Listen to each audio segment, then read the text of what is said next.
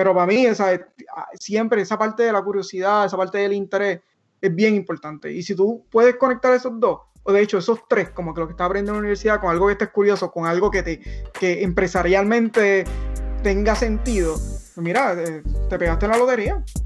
Eh, encontraste, encontraste tu, tu norte, tu propósito.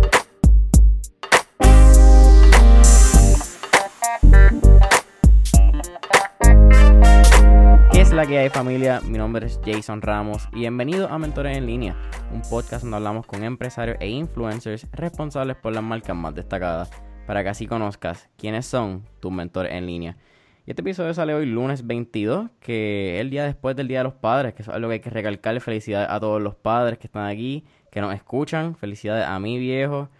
Y actually tenemos un papá que está hablando con nosotros hoy. Tenemos a Miguel Río un ejecutivo de tecnología desde Barranquitas, Puerto Rico, hasta Silicon Valley. Brother, bienvenido al episodio de hoy. Gracias Jason y gracias por la oportunidad de tenerme aquí. Oye, un placer. Eh, como estábamos mencionando al principio, en eso que llamo el pre-podcast session, me han hablado muy bien de ti. Estoy bien emocionado por el episodio de hoy. Cuéntame un poco más de, de quién es Miguel. Cuéntame Barranquitas, cómo llega a 802. y yo creo que, como tú dijiste, hay tela para cortar. Sí, sí, ahí te la para cortar. si empezamos de Barranquita, pues más todavía. Yo, eh, pues nada, crecí, o sea, nací y me crié en el área centro, en Barranquita. Fui producto de la escuela pública. Estuve en la escuela en Palo Hincado, la segunda unidad Férico de todo, todo, toda la escuela hasta la escuela superior, después la escuela superior, lo que se llama la escuela superior nueva en Barranquita. Exacto. Eh, una de dos que están bien cerca, eso todo el mundo se conoce en el pueblo, en verdad. fue una ahora uno mirando atrás después que uno sale del pueblo y todo eso, una experiencia bien bonita, ¿sabes? Conocer a todo el mundo y, y tener esas relaciones en comunidad. Este, terminé en Mayagüez, terminé en Mayagüez haciendo un bachillerato en ingeniería en computadora y bueno, en verdad, o sea, hubo dos razones por las cuales yo terminé estudiando ingeniería en computadora. O sea, me preguntaste cómo terminé siendo 808, 004, 5965, by the way. So, es, todo el mundo. Yo creo que eso y mi número de, sí, mi número de ICQ, que era, no sé si tú sabes lo que es ICQ, pero era como un messenger bien viejo, que tú en vez de conectarte con tu email o algo, tenías un número y ese número a mí nunca se me ha olvidado también. Eh, anyways, eh, de vuelta, a, o sea, ¿cómo llegué a Mayagüez? Pues mira, mi hermano estuvo en Mayagüez, eh, mi hermano es nueve años mayor que yo, y él estudió agronomía.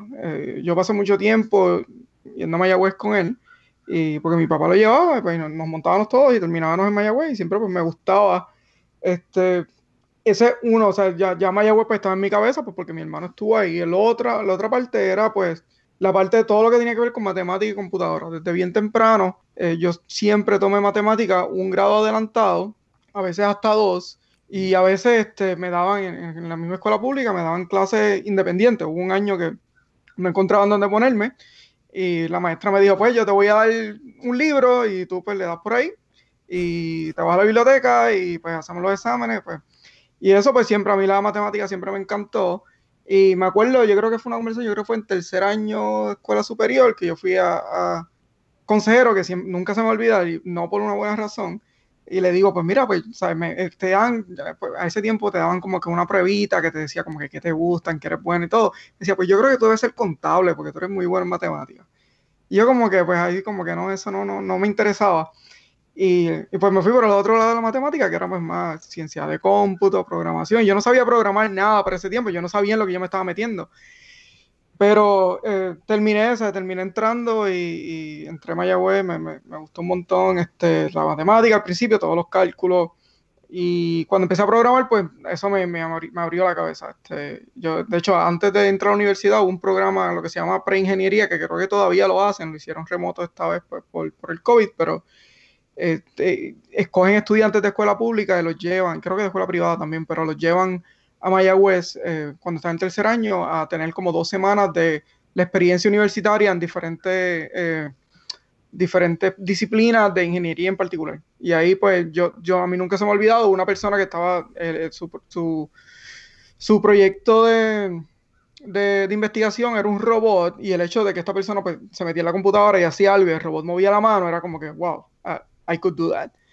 Y, por ahí, pues nada, empezó, en verdad, desde que empecé a programar, pues bien, bien apasionado con, la programación, todo desde lo que era hardware, lo que era montar circuitos y programar microprocesadores, hasta pues, lo que terminó siendo mi mayor pasión, que fue los datos. O sea, todo lo que tenía que ver con tomar una base de datos y mirar lo que había ahí y, analizarlo y tomar resultados. Eh, todo eso a mí me, fascinó. Y ahí fue que terminé, este, terminé el colegio, terminé haciendo el bachillerato y terminé haciendo un minor en lo que se llama Human Computer Interaction, que es como que es la investigación de cómo, cómo los humanos interactúan con, con sistemas computarizados. Y al final, eh, voy a seguir por ahí por abajo, deteme si quieres. De mano, no, tranquilo, cortamos al final. Al, fin de mi, al final de mi bachillerato y, y, de la manera en la que yo veo mi, mi, vida completamente es como que estos checkpoints donde aparecieron pues estas personas o estos eventos que pues me llevaron 100x a lo que yo era. Catapultan. Hubo un momento en el que eh, yo estaba pensando qué voy a hacer después de graduarme y tenía un par de entrevistas con compañías, las compañías que iban a Mayagüez, que en ese entonces eran mayormente compañías grandes de tecnología, Texas Instruments, IBM, eh, Microsoft, Goldman Sachs, pero también tuve una oportunidad de ir a Google, pues Google me dio una, una, una beca y ahí fue que donde yo aprendí lo que era Silicon Valley. Hasta ese entonces yo no tenía idea, yo tú usabas Google como cualquier otra persona y yo creo que Facebook ya existía también, pero dónde esto se hace, cómo se hace, ni idea. Y llegué allá, estuve, creo que eran como tres, cuatro días, de hecho acá, este, en San Francisco, y ahí fue donde pues la pasión por, ahí fue que yo dije, yo quiero estar aquí, la, la, la cultura, ahí estaba, estaba empezando Android, nos dieron un montón de, eh, yo creo que Android todavía no ha salido, pero nos enseñaron un montón de, de de, lo que Google estaba haciendo, cómo Google trabaja, cómo, cómo la empresa, las empresas de tecnología, particularmente en Silicon Valley, todo lo que es innovación. Y, y pues ahí yo dije, yo quiero estar aquí. Y traté de entrar a Google directamente, nunca pasé la entrevista, eh, tenía unas lagunas en lo que era eh, estructura de datos, las cosas un poquito más complejas. Y ahí pues decidí hacer una maestría. Y hice una maestría en, en, Maryland. Y empecé a hacer una maestría en University of Maryland. Y ahí tan llegó como que el segundo checkpoint. Yo llegué allá, yo no, no tenía idea de lo que me esperaba en todo, en lo económico, en, el culture shift. Ahí fue la primera vez que yo me moví de Puerto Rico fuera de un internado y me mudé completamente. Eh, pero al final del primer año, eh, y esto fue otro checkpoint más, ahí es donde Twitter estaba empezando a explotar en Puerto Rico y en Estados Unidos, en todos lados. Eh, ahí fue donde se formó lo que era el Arab Spring, que fueron Tunisia y todos estos países que empezaron a protestar organizándose en social media. Eh, y en Puerto Rico, ahí fue donde pasó la ley 7 de Luis Fortuño, que cuando sucedió esa ley, que se eh, votaron miles de empleados públicos, pues hubo unas protestas bien grandes en Puerto Rico, protestas en la UPR, y todas esas protestas, mientras yo estaba en Twitter con una comunidad pequeña que teníamos, yo me estaba dando cuenta que se estaban organizando ahí. Y pues ahí yo como que, ok, me gusta esto de social media, me gusta lo de datos, ¿qué tal si tomo todos estos datos de los tweets que se están enviando y todo y empiezo a analizar quiénes son los usuarios más influyentes, cómo se mueve la conversación, eh, cómo se, mueve, se propagan las noticias, o sea, el hecho de que alguien está tuiteando, mira, hay un, hay un policía dándole a un estudiante y out of nowhere, como que todo Puerto Rico sabe de eso, por lo menos eh, a través de Twitter. Y empecé a, eh, mientras tomaba una clase de lo que se llamaba Large Scale data analysis, empecé, pues yo utilicé datos de Puerto Rico Twitter en mi proyecto. Y ahí Twitter era bien pequeño, eh, tenía como 150 personas, el chief scientist vio mi trabajo y me escribió y me dice, mira, este, si quieres pasar el verano aquí, vamos a hablar, te voy a entrevistar. Y pues me entrevistó y en verdad la entrevista pues fue súper chill, estuvo como 10 minutos viendo una, una, presentación que yo le hice en PowerPoint para la entrevista, que verdad no, no se lo recomiendo a nadie ahora que yo estoy al otro lado, pero fue la mejor manera en la que yo le pude decir, mira, esto es lo que yo traigo a la mesa y al final me dijo como que, mira, este, ¿qué tú quieres hacer este verano? Yo quiero, quiero ir para allá, quiero ir para allá. Y me dijo, pues, chilling, ven. Y ahí llegué a Twitter, estuve ahí eh, un verano, al final me no me quería ir y ellos pues estuvieron de acuerdo, me hicieron una oferta, pues estuve ahí este, en Twitter, tuve un montón de roles, 10 eh, años, hace como dos semanas de hecho, eh, empecé y empecé todo, todo, haciendo ingeniería, después cuando empezó todo lo que era data science, empecé a hacer data science, y después Twitter pues siguió creciendo, eventualmente se fue el mercado de valores, este, siguió creciendo y, yo terminé, me fui de Twitter hace eh, ocho meses Y la realidad me fui porque en verdad hice todo lo que quería hacer ahí. Yo terminé siendo Head of Data Science, tenía un equipo de 80 personas, tenía un equipo en Singapur que yo iba, viajaba allá cada tres o, seis meses, tenía un equipo en New York, eh, crecí ese equipo lo más que pude y, me fui porque estaba buscando algo diferente. mientras tanto, en paralelo, una de las cosas que yo siempre hacía, y, he hecho, yo nunca me he desconectado de Puerto Rico. Yo iba, por lo menos antes de COVID, yo iba a Puerto Rico cada tres meses y me mantuve haciendo eso por, por mucho tiempo y me mantuve envuelto en todo lo que era el ecosistema de startups. Y eso empezó, yo creo que fue como el 2012, 2013, cuando empezó Parallel 18 eh, me, ellos me llamaron, me, preguntaron que si quería ser parte del comité de selección, que si quería ser mentor. Dije que sí, no, no había problema. También empecé a invertir en compañías, tanto acá en Silicon Valley, después que Twitter pues, tuvo, como cuando Twitter se fue público, yo tuve ahí, ¿sabes? Yo crecí toda mi vida sin nada, pero ahí pues tuve eh, un éxito moderado que me dio pues la habilidad de, de utilizar esos recursos pues para ayudar a otras personas que tenían también un sueño de emprender y después de María, ahí fue que nos enfocamos en Puerto Rico. Y no fue por María, ya teníamos el plan de hacerlo, pero estaban hablando antes del podcast de Brainhigh en particular. Eh, Brainhigh para mí es y siempre ha sido una compañía bien especial porque yo firmé el primer cheque de ellos y también ese creo que fue mi primera inversión directamente. Yo había sido parte de varios fondos de inversión, pero Brainhigh fue la primera compañía que yo dije, mira, yo voy a, yo creo en ustedes, yo les voy a dar este cheque, pero también les voy a dar de mi tiempo. Y de hecho, cada, todas las semanas, este, cada dos semanas nosotros todavía no, yo me reúno con ellos y, los ayudo y así también he estado envuelto con otras compañías, Brands of de, Alan, que estuvo en tu podcast, eh, Stage Boom y, y, otras, no tan solo en Puerto Rico, fuera, pero, pero la gran parte, de, la mayor parte de ellas en Puerto Rico y además de invertir, pues también envuelto siempre tanto cuanto pueda en, lo que es el ecosistema en la isla, eh, tanto en el lado de computadora eh, o, de tecnología, pero también de emprendimiento. Y, pues sí, pues aquí estamos. Mayor, ahora mismo, o sea, yo de nuevo me fui de Twitter hace ocho meses y empecé un rol nuevo, una compañía que se llama Brex. Brex es, eh, empezó como una tarjeta, como un corporate card, como decir un Amex para startups y para mí siempre me ha interesado el mundo de startups. para mí fue, un rol ideal porque tenía las dos cosas, todo lo que era, tres cosas, lo que era ejecutivo de datos, todo lo que era eh, datos, machine learning y también el ecosistema, todo lo que es el ecosistema de, de startups en Silicon Valley. Las compañías más, más exitosas que están creciendo un montón están utilizando Brex.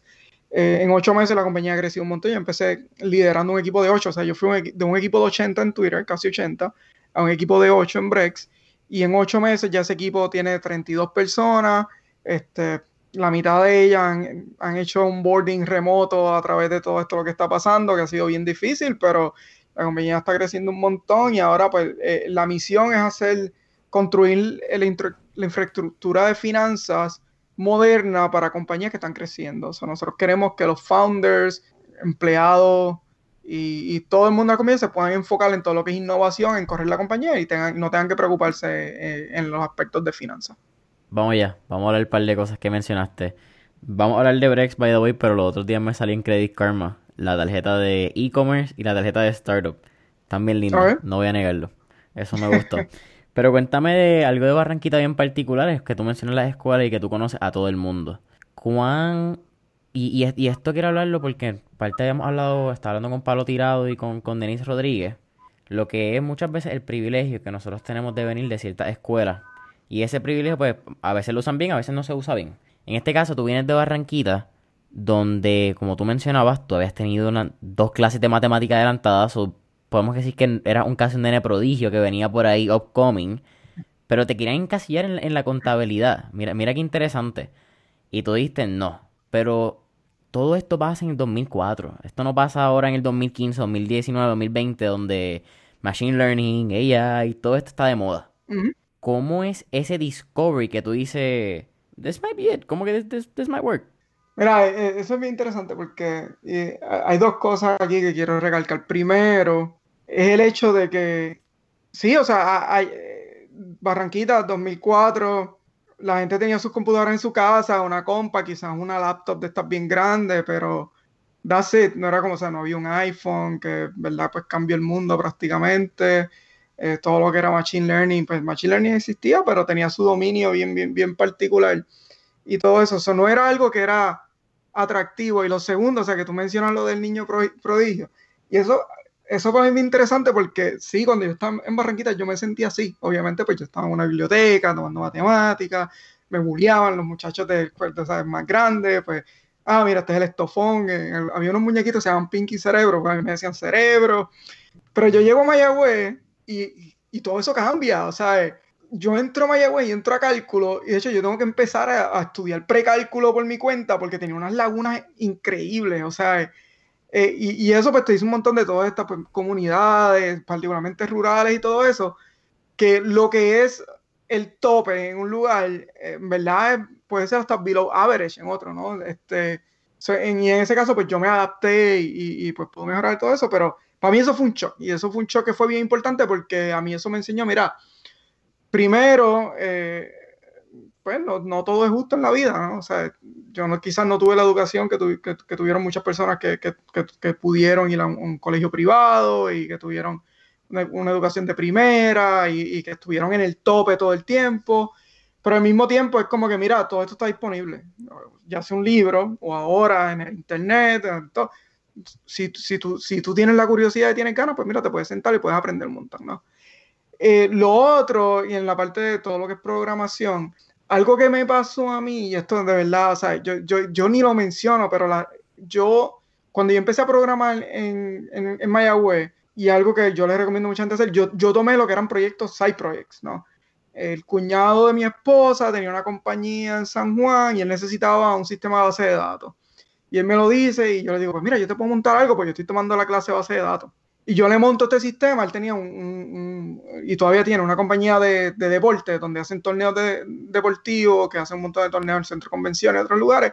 Necesitamos un sistema donde pues entraran los jugadores y si había un torneo nuevo tú podías buscar el jugador y todo eso, bastante, algo bastante estándar. Pues yo se lo monté y después lo montamos más general, este, y después yo se lo vendía. yo literalmente tuve un éxito, fue una porquería de éxito, pero yo, pues yo tuve un éxito, yo se lo vendía y él lo hizo algo gigante que, pues, que todavía está corriendo, él lo, mezcló con otras cosas de deporte y todo eso. Y lo otro lado relacionado a esto, relacionado a side projects, yo en un momento también ahí entre high school o en la universidad los primeros años, yo trabajé con, yo trabajé con un montón de reggaetoneros. Primero, pues porque pues, Barranquita tenía un montón de, de DJs que, y de hecho ahí salió DJ Nesty, que es la mente maestra, que es buenísimo. Y Fidel, o sea, la, se llama Fidel, la, la hermana de él, Italia, que está ahora en Argentina, que es de Barranquita, te digo, todo el mundo de Barranquita se conoce, era bien amiga mía, yo iba al estudio y estaba Yandel y estaban grabando, Tego y todo eso. Entonces yo empecé a hacer eh, páginas de MySpace, que era lo que, lo que había a ese tiempo. Y terminé trabajando pues con Manolo Guataúa, que en paz descanse, de, de lo que, todo lo que Guataúa, y haciendo MySpace y haciendo lo que ahora se llama ser un social media manager, pero en ese entonces pues requería MySpace, eh, contrario, Facebook y otro, te requería que si tú querías tener un perfil bien bonito y todo eso, tú tenías que escribir código. Y para ese entonces, o sea, tener la página de MySpace que estuviera la más, la más pimpiada, o sea, la más linda, la más, con la más cosita, tú tenías que programar. Y eso era un hosto para ellos. So, yo, yo ahí fue donde yo en verdad aprendí a programar en esas dos cosas que era fuera de la escuela. O sea, yo no estuve simplemente este, tomando lo que había en la, la universidad y los proyectos universitarios, yo buscaba side projects en algo que me apasionaba, que en ese entonces pues era la música, o era, este, pues esto de deportes no me apasionaba tanto, pero la parte empresarial siempre me, me, apasionó. Y eso me ayudó a conectar esos dos, básicamente lo que es el mundo de tecnología y, y lo que era yo, donde yo estaba, porque de nuevo yo crecí, yo creo que la primera computadora que yo tuve fue cerca de la universidad, que era de mi hermano. Entonces pasa a Mayagüez, y, y Mayagüez en particular, yo creo, pues como colegio, como 802, y estás varios años y lo más que me da curiosidad es la oportunidad que tú ves cuando te vas a Twitter. Pero te pregunto, ¿fuiste parte de alguna asociación, algún profesor que dio alguna clase, quizás fue un catalítico? Porque menciona esos checkpoints y esos check and balances, para ponerlo así. Sí, hay par de ellos. O sea, en Mayagüez, este, pues, par de cosas pasaron. Primero, eh, hay una, me mencionas profesores, pues una profesora, Naida Santiago, que todavía nosotros hablamos un montón, y, si hablas con gente de Mayagüez que estaba en ingeniería computadora, te van a mencionar a Naida, porque Naida era esta profesora que se, te caía encima, pero era pues porque de verdad te quería, quería que tuvieras éxito, y los proyectos de Capstone, lo que era Capstone, que eran los proyectos grandes, que eran proyectos de todo el semestre, eh, todo lo que era visitas de, de, compañía, todo lo que eran asociaciones. Mencionaste asociaciones, pues yo fui parte de, de, la directiva de lo que era ACM, que es Association of Computer Machinery, y una de las cosas, conectando, conectando esto con Google, una de las cosas que hicimos fue como parte de ACM, después que ACM me dio a mí y, a uno de mis compañeros, Ricardo Rodríguez, la beca para, pues, para seguir estudiando, nosotros buscamos la oportunidad de conectar a Google con MyAWS. Nos decimos, mira, aquí, o sea, siempre vienen las mismas compañías de siempre, este, pues, pues o proveen unas oportunidades bien, bien buenas, pero una, son compañías de 20 mil, 50 mil empleados, o sea, no te da la parte empresarial, no te da la parte eh, de ser independiente, de tener un impacto, eh, de tener movilidad económica, que es lo que te da también una compañía pequeña que pueda crecer un montón, pues como me pasó a mí con Twitter. Y nosotros, pues, convencimos a Google de que fuera por parte de ACM, de, lo que eran los capítulos de ACM de Estados Unidos. Y, y bueno, casualidad, o sea, yo, yo, siempre vine con Twitter eh, a, a, Mayagüez a, a, reclutar también, pero ahora estaba viendo las noticias, creo que la semana pasada, que Google se llevó creo que cuatro o cinco eh, estudiantes que se están graduando de UPR ahora, dos años más tarde, yo veo eso y yo como que, wow, o sea, nos ha tomado un montón de tiempo, pero estamos poco a poco poniendo a Puerto Rico en este foco de que, mira, hay, hay talento, hay talento aquí. Y, pero sí, volviendo a lo que me preguntaste, definitivamente las asociaciones, profesores, de nuevo, Naida, me acuerdo de Naida, me acuerdo de Néstor, que era el profesor de, de, Human Computer Interaction, que me ayudó un montón, pero definitivamente fueron catalíticos, son personas que te dan ese empujoncito y quizás sin saberlo, pues te, eh, la diferencia entre ese empujoncito o no eh, te cambió la vida completamente. Mencionas que Google te rechaza, en, bueno, que nunca pasa la entrevista, pero me da curiosidad porque en vez de quizás solicitar a otra compañía o buscar otro internado, decide irte a una maestría. Y en Maryland, ¿por qué? Pues mira, es bien fácil. En Google ese tiempo, Google estaba contratando un montón de PhDs. Sé, si tú tenías un PhD, tú tenías una ventaja bien grande. Eh, estaba buscando PhDs en Computer Science y de todo lo que se llama cosas como Computer Vision, NLP, son personas que eran expertas no tan solo en coding, pero en algo en específico. Y pues yo dije, yo quiero ir a Google, si me toma cuatro años más, pues olvídate. Eh, y mi idea era pues, ir a hacer la maestría y el on the way y el PhD en cuatro años. ¿Por qué Maryland? Fue la única, la única universidad de todas las que solicité, porque solicité tarde también, porque esto fue una decisión super rush, como muchas decisiones que tomé en mi vida. Y fue la que me escogió sinceramente. Y, y, y, en realidad, en, en, cuestión de Computer Science, el University of Maryland es una muy buena universidad. Creo que es top, no sé si top 20, top 40. Eh, Sergi Brin, uno de los. No, no, Larry, o Larry Page o Sergi Brin, uno de los dos. Este, eh, el papá eh, es profesor allá. Este, muchas personas han salido muy buenas, muy, muy brillantes han salido de eso. es un programa muy bueno, pero no es lo que tú escuchas cuando escuchas a alguien diciendo quiero hacer un PhD en Computer Science, definitivamente, pero para mí fue, fue mi opción. O sea, yo veía Google, yo, cuál es el camino que yo debo escoger para llegar ahí, no importa lo que me lleve hasta ahí. Y para mí en ese momento fue University of Maryland. Y en gran parte, y la Twitter fue parte de eso también. Porque cuando Twitter me hace la oferta después de hacer el internado, pues me dice, mira, no, puedes hacer PhD, nosotros lo pagamos, te pagamos el PhD, de hecho trabajas con nosotros 10 horas a la semana o algo así, o olvídate del PhD, vente con nosotros, dependiendo cuáles son tus metas. Y mis metas nunca, yo nunca quería hacer un PhD porque yo quería ser un académico, yo en verdad nunca había estado interesado en dar clases o, la parte académica del doctorado, no que haya nada malo con eso, pero no era lo mío. Yo quería tener ese PhD para ganar el conocimiento necesario para pasar una entrevista con una compañía en Silicon Valley que me diera un trabajo. Punto. Y, no fue así que llegamos, no fue por el PhD, pero pues, pues, llegamos. Oye, se cambia, ¿cómo es que se cambia el plan, pero no se cambia la, se cambia la ruta, pero no se cambia el plan o la no. Exacto, sí, sí, o sea, la meta estaba ahí y para mí era Google en ese entonces, obviamente Google ahora es una compañía mucho más grande, en verdad, cuando tú lo miras más adelante, no era Google, era Silicon Valley, era una compañía que estuviera pensando en innovación, en ejecución, en, en hacer cosas nuevas, en, en, todo esto, lo que, lo que crecer 10 mil X este, en un corto tiempo, pues todo eso lo tuve en Twitter y ahora pues lo estoy teniendo en Brex también. Cuando vas a, a Silicon Valley y, y llegas a Silicon Valley, yo tuve la oportunidad de estar en Silicon Valley 2016. En el 2010 no era este Silicon Valley que yo visité. No era el One Hacker Way, no era el One Infinite Loop, no era la oficina de Google masivas que hay ahora, que de momento tú ves, y de momento a la derecha está el campo de soccer, a la izquierda el campo de pelota, ves tres muchachos o muchachas en bicicleta. ¿Qué te... Obviamente hay, hay una... Es una magia, yo creo, de Silicon Valley nativa de ahí. Pero ¿cuál fue ese... Ese clic que tú dijiste, anda pa'l carajo, aquí es donde yo tengo que estar. Pues mira, se tiene razón. 2010 era bien, bien diferente. Eh, Facebook era una compañía bien pequeña. Google tenía su campus en Mountain View y menciona personas en bicicleta y es lo bien, bien cómico porque lo primero que yo vi cuando llegué al Google Campus eh, fueron eh, como cinco personas teniendo un meeting en bicicletas. Era una bicicleta que todo el mundo daba pedales y había como que una mesa en el medio. Era la cosa más extraña del mundo. Y eso fue, o sea, eso fue súper extraño. Pero si Google tenía su campus, era diferente, era más pequeño. Apple tenía su campus, era más pequeño. La gran diferencia entre 2010 y ahora es que, pues ahora, bueno, antes de COVID, el epicentro de lo que llamamos Silicon Valley, en términos de innovación y todo esto, se ha, se ha, se ha expandido un poco. Ahí, ahí está en San Francisco. San Francisco, pues tiene un montón de, de compañías que están creciendo ahora, pues todo lo, pues Twitter, Uber, Square, Pinterest, Lyft todos estos compañías que están creciendo un montón, Airbnb y otros, pues no están en, lo que se llama Silicon Valley, están en San Francisco, en la ciudad.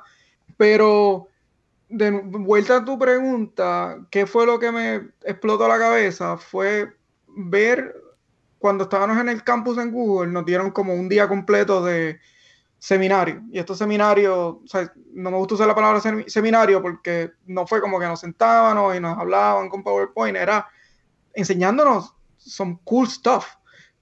Android en ese entonces, estamos hablando del 2010, ¿sabes? Lo que era, yo creo que era el T-Mobile One o algo así, que era el primer teléfono que, que, tuvo el sistema operativo de Android. Eh, tuvimos una presentación de un programador enseñándonos cómo hacer un app en Android. Y tú escuchas eso ahora y dices, cool, o sea, eso se puede hacer. Pero en ese entonces, el hecho de que tú pudieras sentarse en tu, en tu eh, environment de programación y hacer, escribir una pieza de código que después tu teléfono la pudiera utilizar y que después esa pieza pues se conectara al internet y tomara otra información para atrás.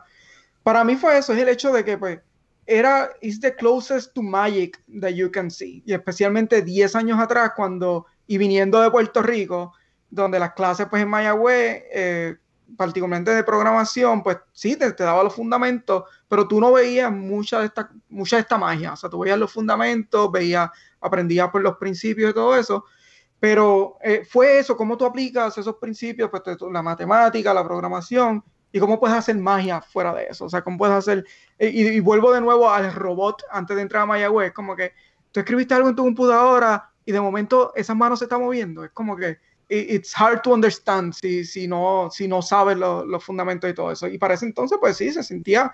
Yo fui al campus de Google y era pues como, como Willy Wonka the Chocolate Factory, o sea, era magia, o sea, se sentía como mágico. Y era, yo, yo, quería ser parte de eso, punto. Llega a Twitter, te pregunto, esos primeros seis meses que estuviste de, de interno, ¿fueron, ¿fue un internado pagado? ¿O fue un internado donde tú estuviste pues, trabajando gratis? No, no, fue pagado y, bien pagado. O sea, Twitter fue de esta nueva cepa de compañías que, eh, y esto vino de Google, vino de, de, otras compañías grandes en Silicon Valley que te pagaban la hora, pero te pagaban muy bien y, te pagaron eh, relocation eh, y, todo, extra hours y las pagabas, así, fue, fue, fue bastante bien. Estás, creo que fueron tres, seis meses que estuviste en, como interno. Esos fueron tres meses, de junio a finales de agosto. Ok, eso fue un internado de verano. Qué, interesante. Llega agosto y no te quieres ir. ¿Cómo pasa esa conversación? Porque es una conversación que tú mencionas que tú no te querías ir y ellos tampoco te querían dejar ir. Pues mira, yo, o sea, yo me di cuenta como a mitad de internado que yo dije, yo quiero estar aquí. This is my place. Yo estaba, primero, pues yo estaba haciendo un trabajo que me interesaba mucho, que era pues utilizar Twitter más, más para modelar lo que está pasando pues en la cultura out there, eh, cómo se propagan las noticias, cómo los eventos eh, transcurren. Eh, me acuerdo que para, ese tiempo, ese verano era la Copa Mundial de Fútbol del 2010. Sudáfrica. Y esa, y esa Copa Mundial en Twitter fue grandísima. O sea, y, al mismo tiempo Twitter pues tenía un montón de problemas de de reliability porque creció muy rápido. Y me acuerdo una vez que estábamos viendo un juego de Japón con Dinamarca, Japón tenía los, y todavía me imagino, por lo menos hasta el año pasado, los tuiteros más hardcore son los japoneses. ¿sabes? Tuitean de todo, se confabulan para tuitear al mismo tiempo, hay una comunidad bien grande. Twitter en Japón es más grande que Facebook, ¿sabes? It's a thing. Y para ese entonces yo me acuerdo, enfrente mío estaban lo que son los DevOps, que son los que están pendientes a que no se caiga el website. Y cada vez que Japón estaba cerca de anotar un gol, tú los veías agarrándose los pelos. Como que no, no, no, no, porque sabían que si anotaba un gol, todo el mundo en Japón iba al mismo tiempo a tuitear el gol y se iba a caer el website. Pues entonces todo eso es como que esa conexión de que, mira, este país está causando este sistema aquí, en este lugar, en otro lugar del mundo, que se caiga, pues porque todo el mundo está pues, haciendo algo al mismo tiempo, comunicándose, todo eso. Eh, y, Twitter como, mm, no tan solo como tecnología, pero como fenómeno social, a mí pues, me, me, voló la cabeza. Yo dije, mira, cualquier persona en el mundo, tú puedes ser reprimido políticamente, puedes ser un preso político, puedes ser tú puedes utilizar tu teléfono y puedes utilizar tu web, el website y decir algo y ese mensaje tiene el potencial de llegarle a millones de personas. Antes de Twitter eso era imposible, o sea, tú, tú, los medios, grandes medios, los controlan bien poca gente, llegar a, una, a, que un reportero le importe lo que tú estás diciendo es bien difícil. Eh, todo eso se democratizó y eso a mí, pues, eso fue la primera parte que yo dije, mira, yo quiero estar aquí porque yo quiero ser parte, parte de, este, de este fenómeno social. Y lo segundo fue, eh, nada, I found my place. Yo estaba aprendiendo un montón, escribiendo código, lo que yo estaba haciendo, la gente lo encontraba bien eh, válido, eh, incluyendo pues, el que era CEO ese tiempo, Williams. el hecho de que yo podía tener una conversación con él y enseñarle unos datos, eso a mí era como que I never had access to this kind of people before. incluso mi jefe, que todavía hablo con él, Abdul, que era el Chief Scientist, que antes era el Chief Architect de AOL, también, o sea, estos son personas que en tech son bien altos. Y, te poder hablar con ellos todos los días y todo eso, pues a mí me voló la cabeza. Y dije, mira, en verdad, yo me estaba disfrutando mi, mi maestría, o sea, me iba súper bien, yo empecé top of the class, eh, tenía un trabajo en el laboratorio de ACI con el padre de Data Visualization, eh, pero cuando ya estaba ahí, ya como julio, o sea, yo terminé agosto, yo dije, mira, la realidad es que this is where I want to be. Y ahí yo me empecé a mover como que, mira, yo quiero si a mí me van a contratar aquí, ya yo sé que si me van a hacer una entrevista, y la entrevista, y todas estas compañías crecieron con Googlers, personas de Google, la entrevista va a ser similar a Google y yo no pasé la de Google, yo no voy a pasar esta tampoco. So, ¿Cómo yo le puedo demostrar a esta compañía mientras estoy aquí que I'm worth being here?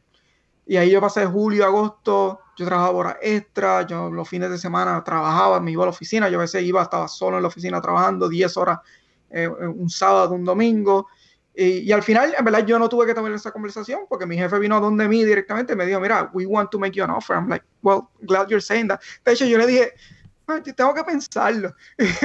y en verdad, ¿sabes? ahora yo miro para atrás y digo, mira, aquí en Silicon Valley, y yo he, he contratado por lo menos mm, con 200 personas a esta hora, y de esas 200, como 180 han negociado el contrato. O sea, el hecho, y eso a mí me vuela la cabeza, que a ti te den un trabajo y tú le digas para atrás, tú sabes qué, yo no quiero que tú me pagues tanto, yo quiero que tú me pagues más esto, o si no, pues voy a ir con esta otra compañía porque tengo cuatro ofertas.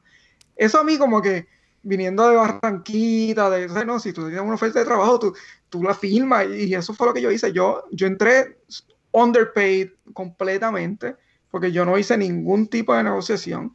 Yo me acuerdo, la reclutadora me dio el contrato y yo le dije, dame lo que yo tengo miedo a que este contrato se desaparezca antes que yo lo firme.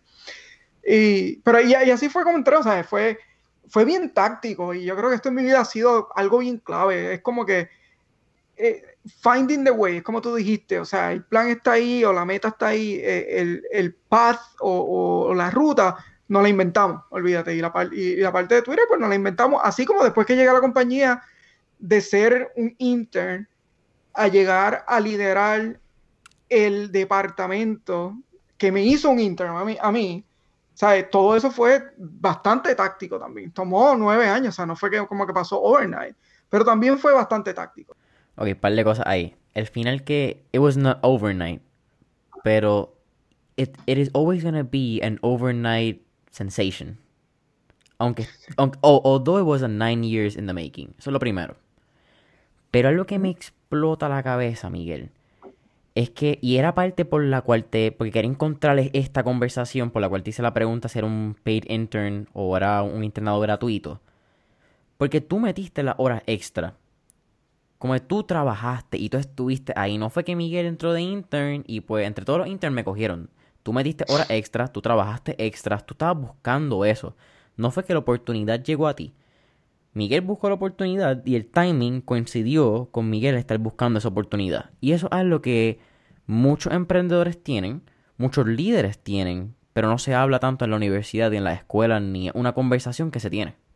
Sí, y, mira, pues, un par de cosas con eso. Uno, es que, como te dije, fue bien táctico, así como fue bien táctico en la universidad, tomarme estos side projects, montando este, paginitas de MySpace, haciendo este, esta empresita, este, pues, este side negocio por el lado que termine vendiendo, todo eso.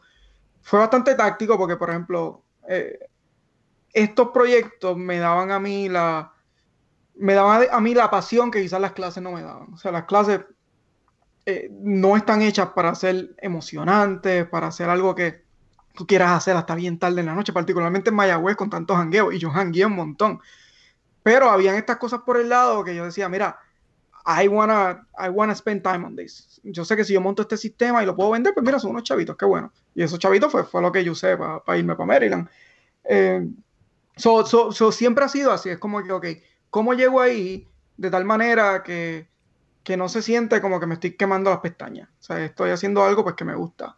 Eh, lo segundo, eh, yo siempre, siempre que tengo esta conversación de que, mira, llegué aquí, trabajé fuerte y sí, me gusta hacer un caveat bien grande porque es bien importante yo también llegué aquí con mucha suerte, con mucha suerte. Y eso te lo digo porque yo tengo compañeros que estuvieron conmigo en la escuela en superior, universidad, que eran mucho más inteligentes, que trabajaban mucho más fuerte y se encontraron con un filtro. Y esto yo, yo lo he estudiado un montón después que llegué acá a los Estados Unidos, todo lo que son unconscious biases. O alguien ve el resumen de Miguel Ríos de la Universidad de Puerto Rico Mayagüez versus el resumen de un John Smith de MIT University y si, si va a coger un resumen para dar una entrevista, ¿a quién se lo va a dar? Pues se lo va a dar de MIT. El nombre es más recognizable, eh, la universidad es prestigiosa. So, hay todos estos unconscious biases que pudieron ser filtros para mí. Y la manera en la que yo hice un bypass de esos filtros pues, fue suerte. Yo me encontré a esta persona en mi camino, o sea, en Maryland. Yo me acuerdo un día que cuando yo me mudé para Maryland, mira, yo no tenía idea de cuán cara era la universidad. O sea, yo estaba en esta burbuja de Mayagüez y Mayagüez ahora hay un tema bien grande en cuán caro se está poniendo todo el sistema UPR. Pero en ese entonces era bien barato. Yo me acuerdo un semestre eran como 500 dólares o algo así. Y yo me acuerdo que yo entré al website de la universidad y yo miro, ah, mira, dice 300 dólares, qué bueno. Era 300 dólares el crédito y tenías como 12, 15, o sea, eran como 9 mil pesos el semestre o algo así. Y yo me acuerdo, yo estaba en IKEA comprando una cama y a mí me llega el email con la factura y yo digo, ¿cómo yo voy a pagar estos 10 mil dólares? Yo me acosté en una cama de IKEA yo digo, bueno, por lo menos tengo los chavos para virar para casa. Y la manera en que yo logré hacerlo era yo, yo seguí, le, le envié unos emails a un par de profesores que estaban contratando estudiantes de doctorado, yo era de maestría, y uno de ellos me respondió, me dice, mira, yo estoy buscando doctorado, pero en verdad mucha gente no ha contestado, pues quieres venir y let's see what happens. Y yo, mira, me empapé de los papers de ese profesor y al final me, me escogieron y, y, y, eso fue parte de lo que yo te digo, mira, habían unos requerimientos y esos requerimientos yo no los tenía, punto, yo no era estudiante de doctorado, yo no, este, no, no era, yo creo que había otros requerimientos que tenías que estar como en tercer año, yo era un prepa en, en, la, en la maestría, pero eso me ayudó, eh, ese pushing me ayudó a llegar ahí, pero siempre cuando tengo esta conversación te lo digo, hubo mucha suerte, mucha suerte. Y, no debe ser así. Y lo digo porque pues, no debe ser así. Yo creo que debemos vivir en un mundo donde si tú trabajas bien fuerte, pues el output se vea. Y eso no necesariamente todo el tiempo, pues es, verdad. Pero es que eso es una, la misma conversación que a veces, y es verdad, estamos teniendo ahora en unos momentos bien particulares en los Estados Unidos, con todo lo que es el movimiento de Black Lives Matter. Puede ser una, una conversación que brinque en lo que hablamos al principio casi, que es el privilegio. Hay unos privilegios de tu venir de una escuela, unas universidades, donde, y esto lo hablé con, con Pablo, que, que, sé que son grandes amigos, y es que muchas veces en nosotros tener acceso a a personas a ver cosas, no es que nos da la vida fácil, no es que eso está dado. Pero como podemos ver que es real, como podemos ver que it, it's a reachable goal, pues uno pues sabe cómo navegar necesariamente. Y esas ventajas a veces no se hablan. Sí, no, y, mira Jason, eh, es, sistemático. El hecho de que yo no sabía lo que era Silicon Valley hasta que Google me da una beca. ¿Cuántas personas que fueron a un colegio privado que tenía un énfasis en tecnología?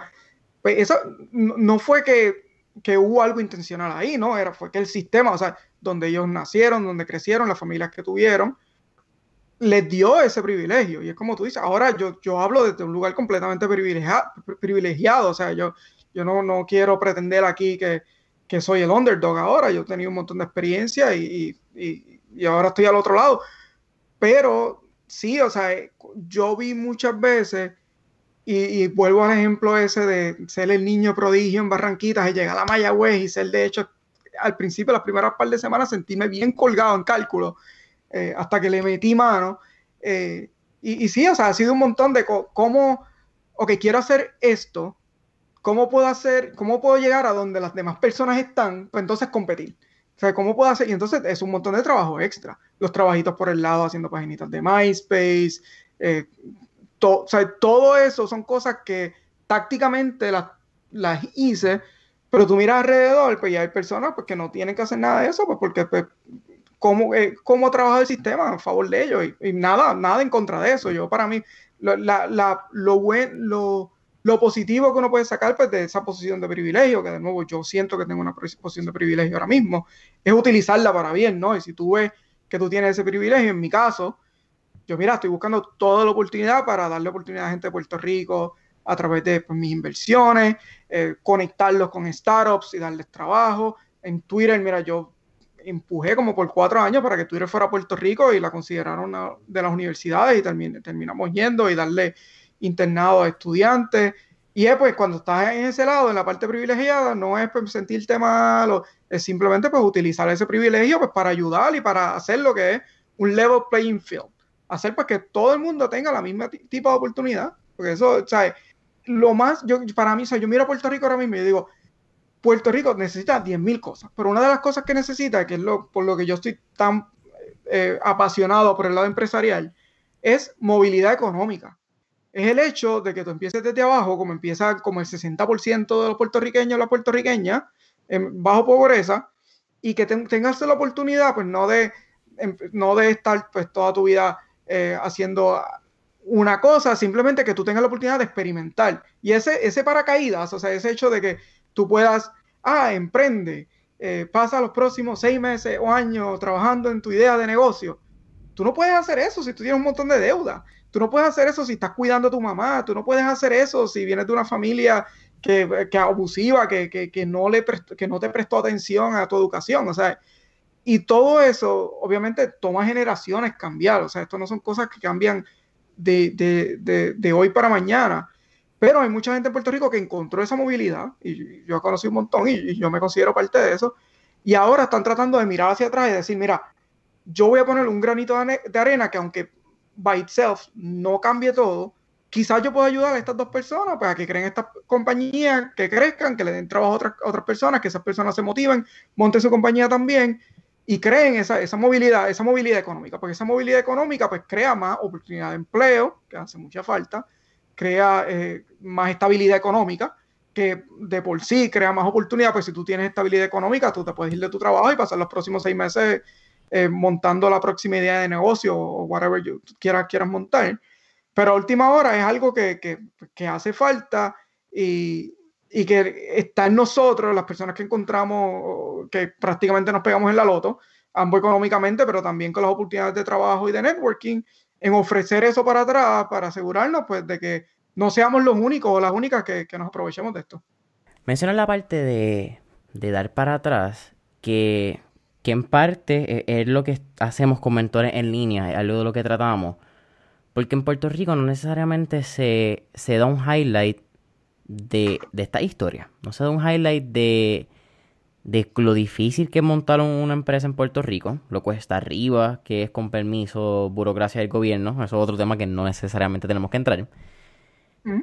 Pero tú miras a, dar, ¿entiendes? Tú viras, y, cuando digo viras no es que necesariamente, no es que vira físicamente, pero hace este tipo de inversiones como Brain High, como Brazos Puerto Rico, que son startups no solamente por boricuas, pero startups por boricua en Puerto Rico que emplean a puertorriqueños. O es como que el, efecto dominó, el que trickle down effect, que tu inversión indirectamente ayuda a todo este macro que estamos hablando.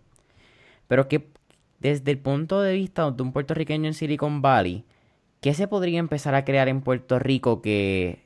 o quién, no hay en Puerto Rico que tú veas del ecosistema empresarial de San Francisco y Silicon Valley que nosotros podríamos empezar a adoptar? Eso es una muy buena pregunta. Ah, hay un montón de cosas. Eh, yo, yo, al principio, mi mentalidad siempre era, Puerto Rico necesita su Google, su momento de que monte una compañía que explote, que vaya al mercado de valores, que cree 10 mil millonarios, que esas personas creen su propia compañía. Y poco a poco mi mentalidad como que ha cambiado un montón, como que mira, no, Puerto Rico no necesita un Google, Puerto Rico necesita 5 mil el mesón sándwich. O sea, compañías locales, pequeñas, que crezcan un montón. Y, y, si pensamos en eso como la meta, ¿cómo tú llegas ahí? Pues hay un par de cosas. Necesita, obviamente, necesita el capital de inversión. O necesita la oportunidad de que estos founders no sientan que están contra la pared, que digan, mira, me voy a ir de mi trabajo, pero puedo perder mi casa, o cómo voy a cuidar de mi familia. So, e, esa parte económica hace falta. Y eso, pues, lo que ha traído eh, para el 18, Guayacán, eh, ahora pues lo que eh, Bravo Foundation está haciendo en Mayagüez, eh, y todos estos esfuerzos de aceleración ayudan esa parte, porque pues te dan el capital, pues por lo menos para por algunos meses asegurarte de que tú no estás contra la pared.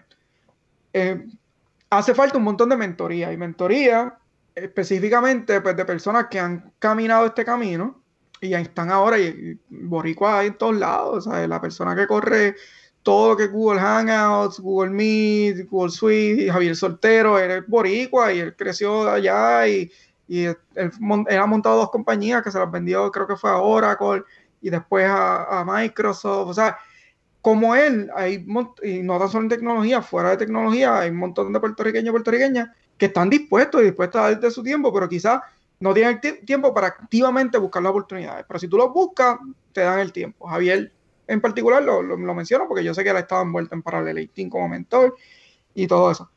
Y tercero, yo creo que esto es todavía un missing, un, eslabón que todavía hace falta, es encontrar el camino a un exit o el camino a eh, sustainability, a algo que es sostenible, ¿no? Porque si, si tú miras a Silicon Valley, hay dos cosas. Uno, hay maybe 100 mil historias de éxito los pasados par de años, hay 10, 100 mil historias de fracaso. Punto. O sea, lo que se ve en la superficie es la punta del iceberg.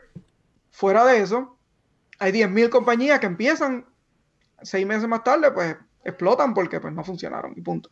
Pero el otro lado de, eso es que esas 10 mil o esas mil, eh, las que funcionan, no funcionan overnight, aunque se sienta overnight. Twitter en particular tuvo como nueve rondas de inversión antes de que estuviera haciendo dinero. O sea, Twitter, mi mayor preocupación cuando entra a Twitter era como esta compañía está haciendo chavo, están explotando dinero, están explotando 10, 100 millones de dólares todos los años en, servidores, en, empleados y todo eso, hasta que encontraron el camino pues, a ser profitable, a ser una compañía pues, que hiciera sentido económicamente. Pero necesitó esos 8, 9, 10 rondas de inversión donde estos fondos o estos angel investors bien temprano le dieron la confianza, dijeron, mira, sí, yo sé que no están haciendo dinero, pero primero hay un valor, el valor social está ahí, eso pues va a seguir, eh, explotando y te va a dar la oportunidad de, de monetize this. Y segundo, pues el crecimiento es bien impresionante and they wanted to be part of that. Entonces en Puerto Rico, pues si tú miras el landscape de inversión, hay un par de cosas. Están, cuando tú empiezas una compañía, out of nowhere, hay un par de programas. Está Pre-18, que te da dinero con tu idea. Guayacán tiene unos programas para eso. Hay Friends and Family, si tienes el privilegio de conocer un, un familiar que tiene un montón de dinero, alguien te puede dar 10 mil, 15 mil, 20 mil dólares. Y eso, pues, ok, eso te puede crear fácilmente 100, 200, 300, 500 compañías al año. Cool. Después de eso, están los fondos que son más para cuando estás consiguiendo Product Market Fit, que es para el 18, por ejemplo, nosotros, eh, como parte, de, digo nosotros, pero yo soy parte del comité de inversión, yo no soy miembro de Paralegal de la compañía pero, o de la organización, pero cuando estamos mirando las compañías que vamos a escoger, miramos cuál es la atracción que tienen, eh, es sostenible, cuál es el modelo de negocio.